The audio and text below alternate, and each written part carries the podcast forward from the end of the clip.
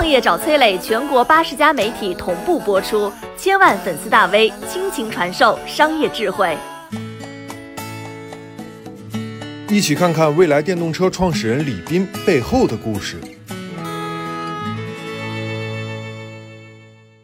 全中国大概有十七万人名字叫李斌，但只有这一个李斌身家八百九十四亿。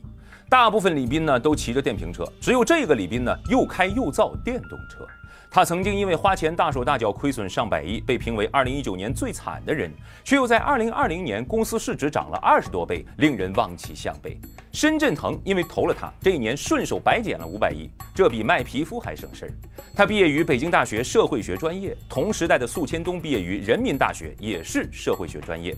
在最困难的时候，李斌找宿迁东帮忙，不需要聊专业，聊过往。出面的是他的老婆小王，小王跟宿迁东的老婆花十五分钟喝了一杯奶茶，史称奶茶社交。这一杯奶茶有很多糖，也让宿迁东防不胜防，怒撒几十亿救命金。枕边风怎么吹的，咱不知道。总之少不了解开你的红肚带，撒一床雪花白。明尼苏达是个祸害，夫人社交玩的不赖。这谜一样的男人李斌到底有何过人之处呢？深度剖析李斌的三个师傅，信息量密集，咱们放进砂锅里，小火慢慢煨来。在此特别感谢我的朋友远川研究所的深度分析，给予灵感。二零二零年十一月二十二号晚上，哈尔滨一家高档酒店车友会秘密举行，一位车主上来献唱：“斌哥啊，想你了，公司让你整的挺好的，斌哥啊，别走了，冰城相聚一次不容易呀。”灯光美，气氛佳，全场车主笑哈哈。李斌二话不说，满杯白酒灌下，嘴巴里咧出一个。二零二零年，李斌有三十个周末和车主一起度过。从他造车以来，有车主自费帮他宣传，包下广告牌；有车主自费把车装上游轮，替他参加国际车展；有车主带着孩子为他深夜接机。上来一句话：“是的，我们有一个孩子。”像极了华晨宇。这样的行为，你很难认为李斌是一个车老板，反而怀疑他是王俊凯还是肖战。没错，这就是粉丝经济的最高境界——偶像养成。二零一四年，李斌正式造车，他拜访的第一个师傅叫米周雷。那时，米周雷已经成为所有企业学习的榜样，米系已经成为一种现象。米周雷说：“我的秘诀就七个字：专注、极致、口碑快。”李斌说：“哥，你别整那些水词儿，你说点干货行不行？”米周雷说：“Are you OK? OK。秘诀就是你要把你的产品变成一种信仰，你要把你的人群变成一种社群。”米周雷说话的语气像极了一位教父，李斌瞪大了眼睛，当时就开了悟。米周雷愿意倾囊相授，是因为他与李斌的人生轨迹有着深深的共振。年轻时，米周雷操盘金山，沉溺于跟微软在 PC 端的竞争，而险些错过移动互联网时代。猛抬头却发现，后辈杭州马、深圳腾早已在手机端布局，凌驾潮头。米周雷后来模仿乔布斯，拿到了移动端的船票险胜。李斌。年轻时做易车，互联网卖车虽然干到上市了，但是归于帮 4S 店导流，隐身幕后做了共享自行车摩拜，卖给袋鼠王之后套现十来个亿，但是自行车的终局一地鸡毛，沦为二马互殴的摇旗小丑。米周雷和李斌的人生里都写满了对高不成低不就的不服。李斌直接照搬初期的米周雷，讲创始人故事。公司全员接客服，不花钱做硬广，不请代言人，允许粉丝成为员工。一年一度车主日搞 party，模仿米周雷的爆米花节。米周雷当时的副手黎万强对此有著书立传的总结，称之为参与感。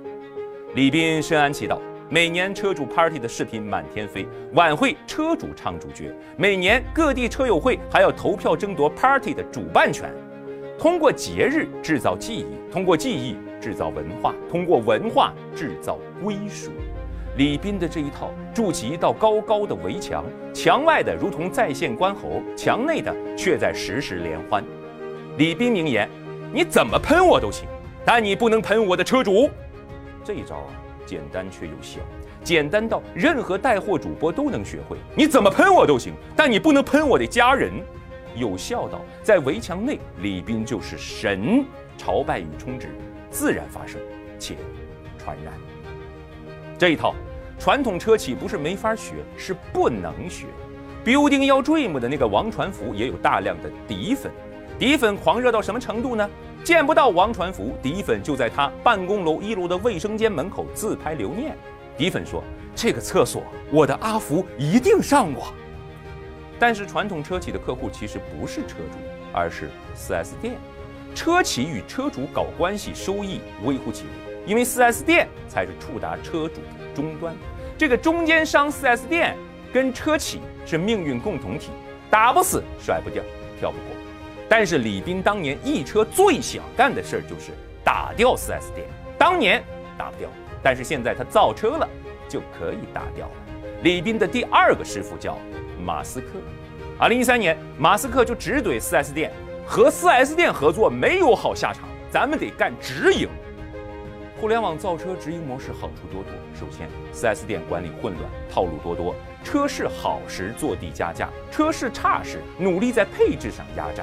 我买车为什么要多花八千块包真皮座椅？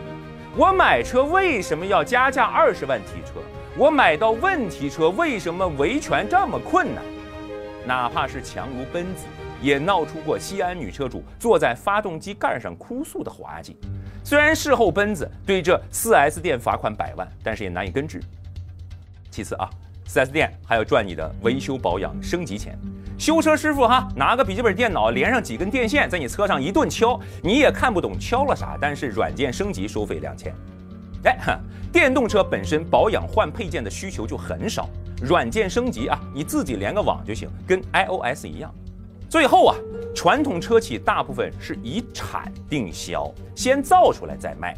而所有的互联网造车呢，都是以销定产，先有订单，卖多少造多少，零库存，资金使用率极高，生意稳定性更强。马斯克走直销，说降价就可以降价，市场占有率为王，而不用被 4S 店绑架。李斌看完老马的操作，什么也不用说，直接拿起本子抄作业，走直营。但是呢，李斌的作业超出了自己的风格，自己的花样。因为李斌还有第三位师傅，星巴克。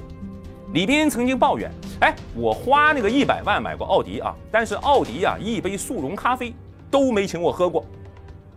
星巴克三块钱的咖啡粉兑开水，一杯美式就能卖二十七。为什么？因为星巴克卖的是体验，或者说是一种身份入场券。”左手一杯星巴克，右手抱着苹果 Air，咖啡屋一坐一下午，人们都说他要么是高级白领，要么就是星巴克的气氛组。李斌的展厅怒砸上亿开在王府井，展车没几辆，却配置了儿童乐园、图书馆和开放式的厨房。这买车的 LV 的围巾脖上围，这卖车的法国口音来两句本猪赛了围。一再降价的特斯拉很快就变成了街车。最早卖上百万一辆的时候，我身边都是身家上亿的投资人开。